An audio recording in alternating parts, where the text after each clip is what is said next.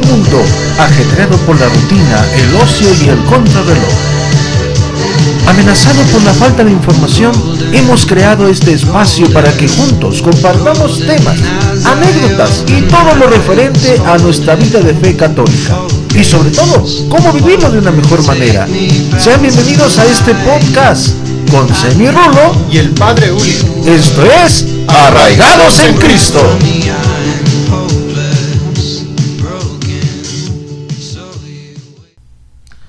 Hola, ¿qué tal? ¿Cómo están? Bienvenidos nuevamente a este podcast Arraigados en Cristo. ¿Cómo estás, Rul? Padre, bien, gracias a Dios. Ya estamos a punto de terminar la semana mayor de nuestra fe. ¿Cómo le ha tratado la Semana Santa? Ay, pues mira, con esto de la pandemia hay muchas cosas que no se pueden hacer y como que falta algo de la vivencia, pero lo que más encamiona es de que la gente no entiende todavía que estamos en pandemia. Pero bueno, vamos echándole ganas en algunas cosas. No, pues paciencia. Ah, pues paciencia. Deja tú la paciencia de que ay dan ganas de agarrarlos a cachetadas a algunos de digo, entiende. Pero bueno. ni modo, ni modo. Así estamos, así estamos. Bueno, entonces, ¿hoy de qué vamos a hablar, Raúl? Vamos a hablar del ayudar a los demás. Híjole. Te codeas por allá, ¿no? Te andas codeando, te andas codeando, te andas codeando. Como que se andan haciendo algunos de Monterrey, así, de... Pero bueno. bueno, pues, ¿qué podemos decir de ayudar? Yo creo que lo primero que tendríamos que entender es la cuestión de dos palabras muy claras. Uno, lo que significa la caridad y otra cosa, lo que es la misericordia. Primero, la, caridad hay que tenerla como esa actitud de quien obra desinteresadamente, porque hay muchos que dicen, ah, yo te ayudo, pero después me la regreso. No, no, no. Una caridad auténtica es una actitud de obrar desinteresadamente en favor del prójimo y sin esperar nada cambio. Hay que entenderlo bien claro. Que, que se haga sin esperar nada a cambio. Ahora, la caridad va a estar siempre eh, asociada a los valores para preconizar lo que es pues, nuestra religión católica, la religión cristiana y fundamentalmente lo que es el amor al prójimo.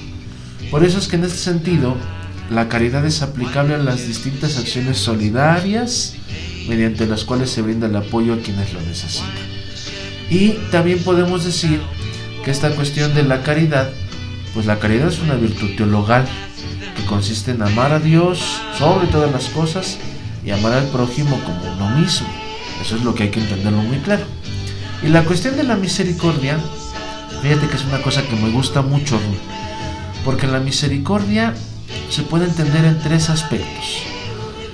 En la lengua hebrea, en la, en la Sagrada Escritura, tanto en hebreo como en griego, que son los dos textos en los que está escrito, en hebreo se dice rahamim y en griego se dice eleos.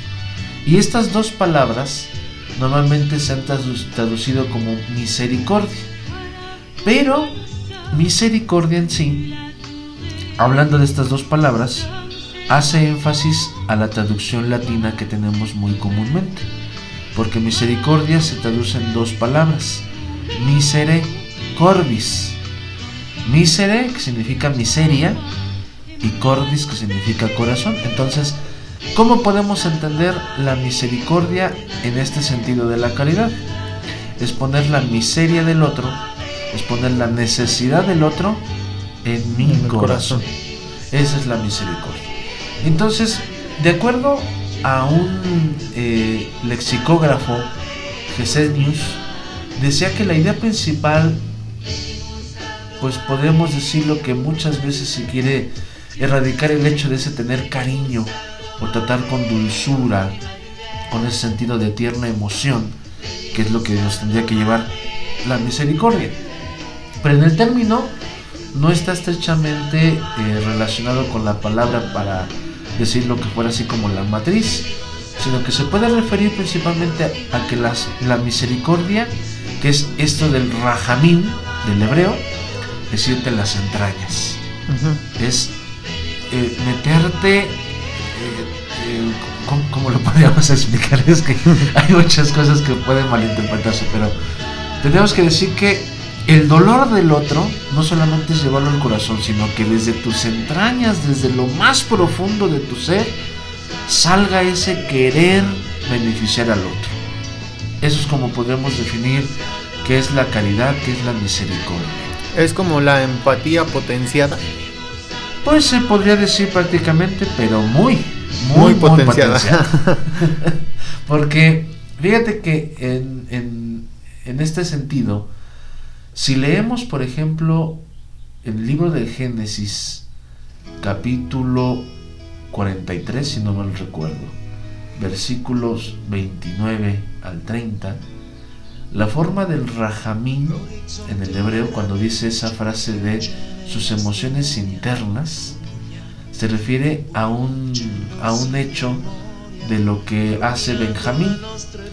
Y en esto nos dice que José manifiesta esta actitud, esta cualidad, y que se refiere principalmente a ese llorar, esas emociones internas que comparece con, con, la otra persona.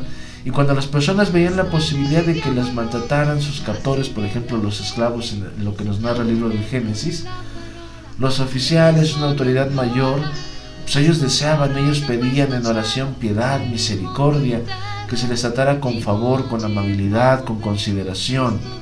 Es a lo que realmente se refiere. Entonces el Rajamín habla de esas emociones internas. A eso que se refiere principalmente en la escritura, tendré, te tendré con cariño, te tendré con esa sensibilidad. Ese es el Rajamín.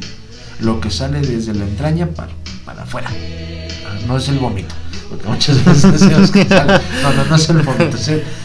lo que sale de tus entrañas es ese sentir por el otro. A eso es a lo que se refiere en el hebreo rajamín y en, en griego eleos, que da como resultado lo que traducimos como misericordia.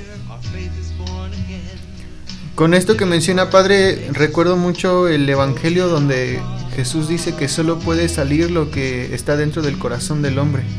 Claro. Entonces, este, pues, más que nada, yo creo que los misterios tan solo que estuvimos meditando esta semana, a menos el día de ayer, que pues Cristo muere por nosotros, por amor, nos llevan a imaginar, a pensar, no, no imaginar, más bien a afirmar que Cristo murió por nosotros por amor. Y dentro de todas las exigencias del amor, viene también a mi memoria el libro de Gálatas capítulo 6 mm, cuando dice, hermanos, si alguien es sorprendido en alguna falta, ustedes los que están animados por el Espíritu, corríjanlo con dulzura. Piensa que también tú puedes ser tentado.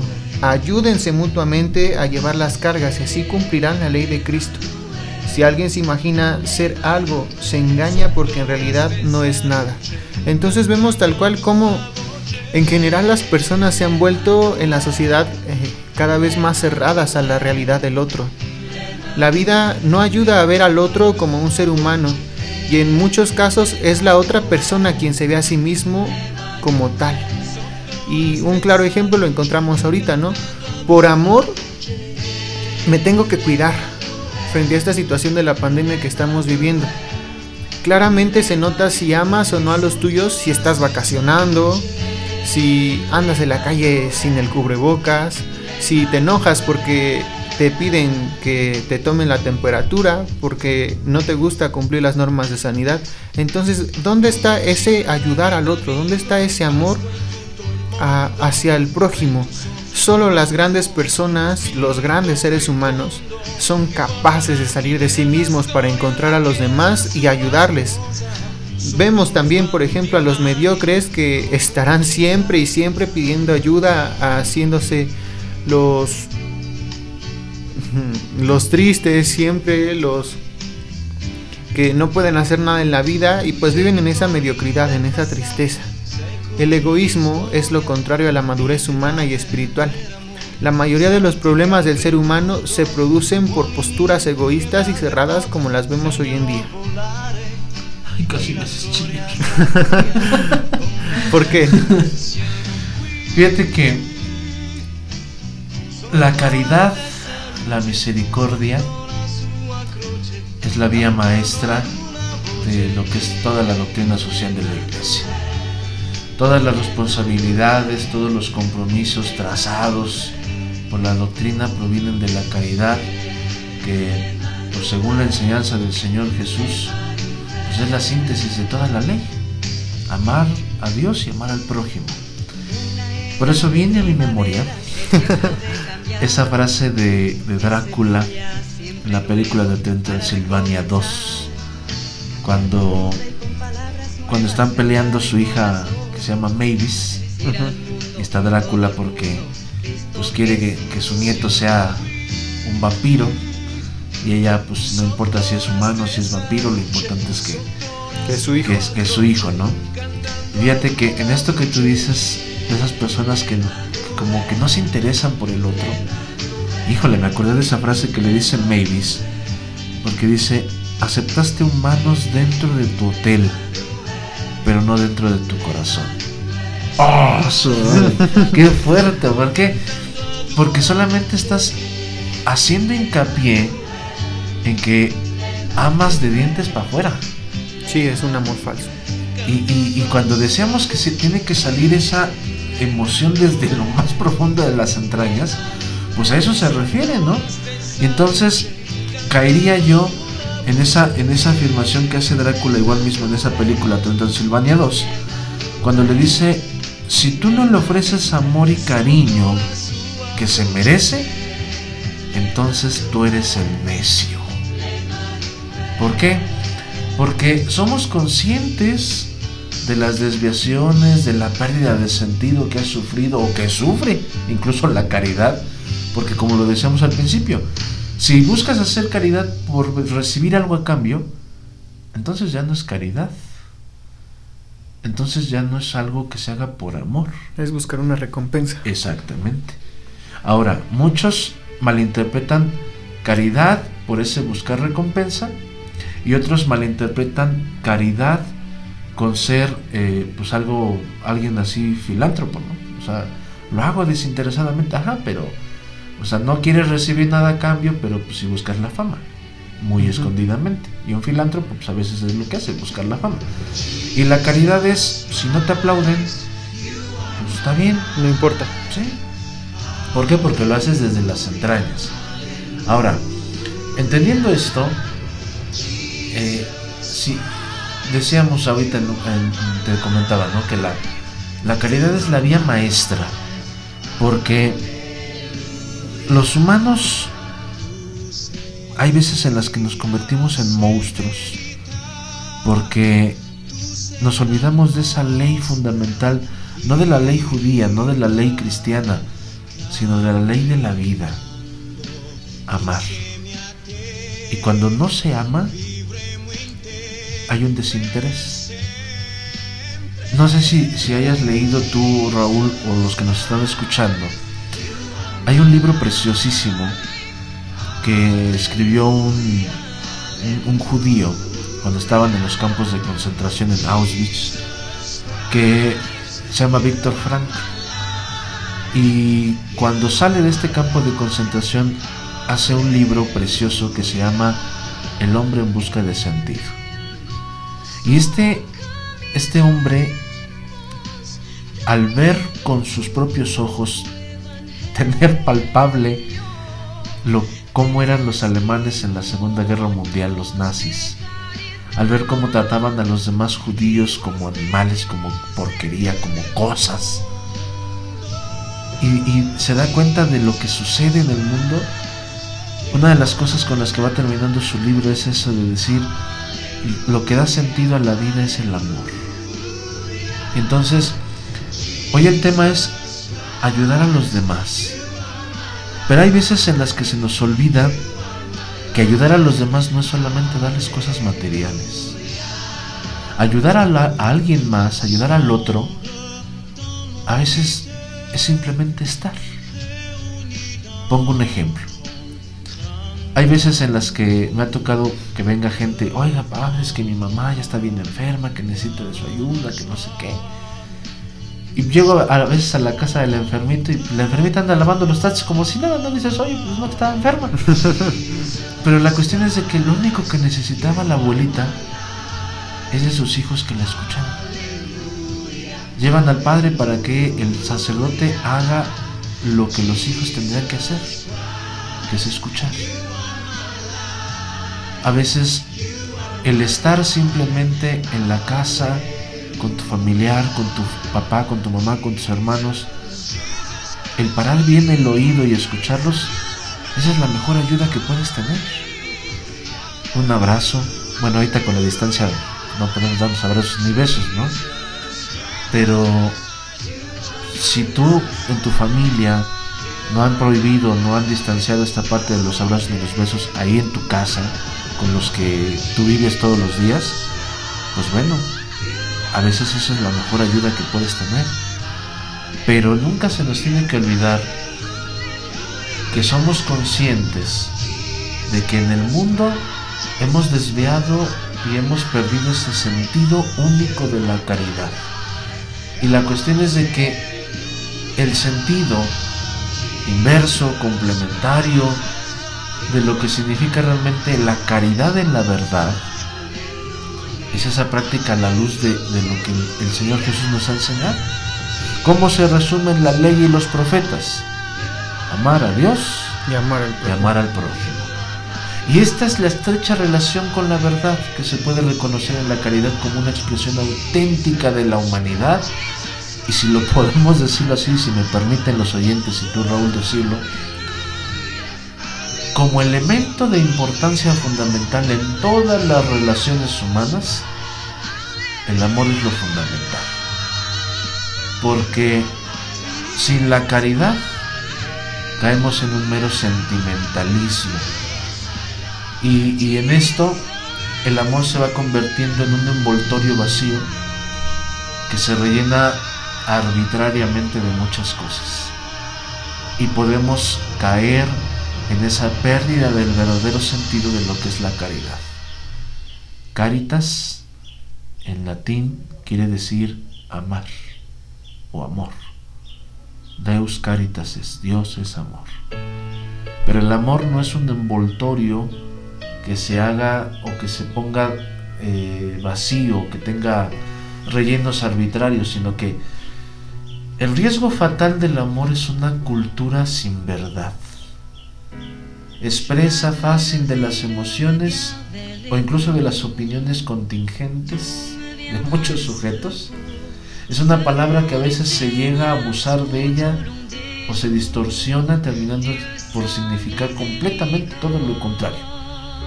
Y entonces la verdad, dice el Señor Jesús, libera.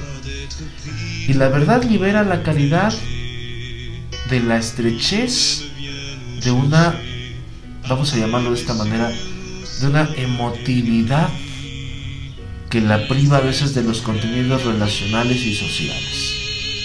Así como, digamos, un fideísmo que mutila su horizonte humano y universal, pues, en la verdad la caridad refleja la dimensión personal y asimismo, eh, pues al mismo tiempo publica eh, la fe que tenemos en Dios, en este Dios bíblico, que es a la vez agape, como hemos dicho en, en podcasts pasados, es esa palabra que se encarna, pero sobre todo sabemos que Dios es caridad y verdad, es amor y palabra. Caritas in veritatem, agape et logos. Eso es Dios. Y si Dios que es amor nos demuestra que lo hace todo desinteresadamente, lo hace a manos llenas y nunca deja de darse, pues entonces ayudar a los demás es parte de nuestro ser. Eso es lo que somos puesto que la caridad puede ser comprendida por el hombre en toda su riqueza en valores, compartida y comunicada. Así es la caridad. Ahora que lo comenta padre, viene también a mi mente. Eh, no, ahora no fue mi memoria. Eh, que a veces somos tan egoístas que tenemos mucho tiempo para preocuparnos por nosotros mismos y no nos preocupamos por los demás y por Dios. Cuando una persona se abre al otro como un ser humano que es, encuentra la raíz de su propia naturaleza, que es la apertura, ya lo decía usted, del amor, eh, Dios mismo, ¿no? Que Dios es amor. Hay personas muy preocupadas que los demás, porque los demás hagan cosas buenas para ayudarle, pero estas personas son incapaces de dar nada bueno por los demás. Y con frecuencia, pues usted como sacerdote seguramente ha escuchado, es que pues muchos cristianos son muy orgullosos y dicen, yo no le hago mal a nadie, yo no peco, yo no mato, yo no robo, yo no tengo la necesidad de confesarme. Ajá, la pregunta aquí es, ¿haces el bien a los demás? ¿Ayudas a los demás o nada más estás como piedra en el zapato de, de tu prójimo, no? Entonces verdaderamente vemos ahí una hipocresía por parte de nosotros porque nada más hablamos y amamos a nuestra conveniencia y no ayudamos a los demás como deberíamos, ¿no? Con ese desinterés, esa preocupación, esa empatía por los demás, no surgen de nuestras entrañas esa preocupación por el prójimo y es lo que a lo largo de los siglos pues hemos podido palpar y lo vemos desde la Biblia, ¿no? Desde esa envidia, desde ese alejarse pues nos va eh, alejarse de Dios, es alejarse del prójimo. Por eso es que voy a presentarles esta ocasión, ahora no seis, sino cinco puntos de los beneficios para ayudarle, de los beneficios que trae, eh, beneficios que trae ayudarle a los demás. Punto número uno. Bueno, pues elimina el estrés. si son personas estresadas como yo, usualmente, cuando haces una obra de bondad por otra persona, tu cerebro libera pues cientos de neurotransmisores que no solo ayudan a contrarrestar el estrés, sino que también te ayudan a sentirte feliz, relajado y tranquilo. Punto número 2 pues te hace sentir útil. Sentirse valorado es importante en la vida de todas las personas. Hacer un trabajo desinteresado por otros aumenta la autoestima y ayuda a la confianza en sí mismo porque tienes la capacidad de dar algo bueno por las otras personas. Punto número 3. Recibes más. Las personas que dan más reciben más. Es eh, lo que muchos y anticatólicamente le llaman karma. Eso no es católico. No, no, no. Este, pues muchas veces, y, lo tenemos que decir, es una realidad, ¿no? Y lo dice el mismo Señor Jesús, eh, solo puede salir lo que tenemos dentro del corazón y también podemos recibir lo que damos. Entonces recibes a manos llenas y recibes el ciento por uno en todas las acciones. Punto número 4. Serás más agradecido. Al conocer y ayudar a distintas personas en situaciones pues menos favorecidas a las tuyas, vas a notar cómo tienes más energía, más optimismo en tu vida y vas a aprender a valorar todo lo que tienes y a no quejarte tanto como lo veíamos en, en los episodios pasados. Punto número 5 cambiarás vidas. Nunca subestimes la influencia que puedes llegar a tener sobre tu familia, sobre tu comunidad, sobre las personas que te rodean. Un pequeño gesto, una pequeña aportación que tú des a los demás puede llegar a cambiar una vida de manera positiva e increíblemente pues habrás contribuido a ello. A, esto que, que, que tú has puesto en estos cinco puntos, ahora sí vino a mi memoria a mí.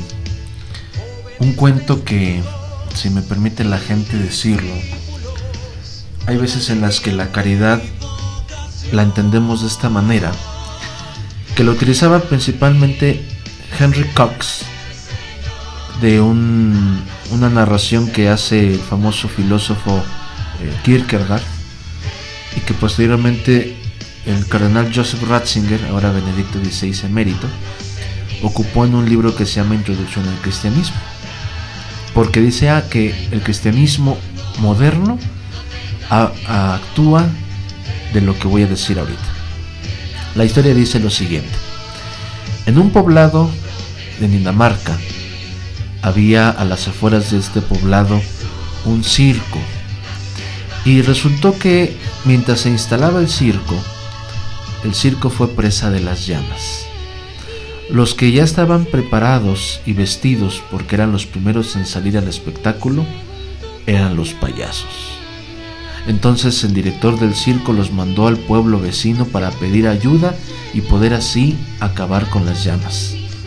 Cuando llegaron los payasos al, al pueblo vecino, empezaron a pedir auxilio, pero la gente empezó a aplaudir con mucha fuerza porque decía la gente, ¡qué forma de actuar! Vaya que estos quieren que vayamos al circo.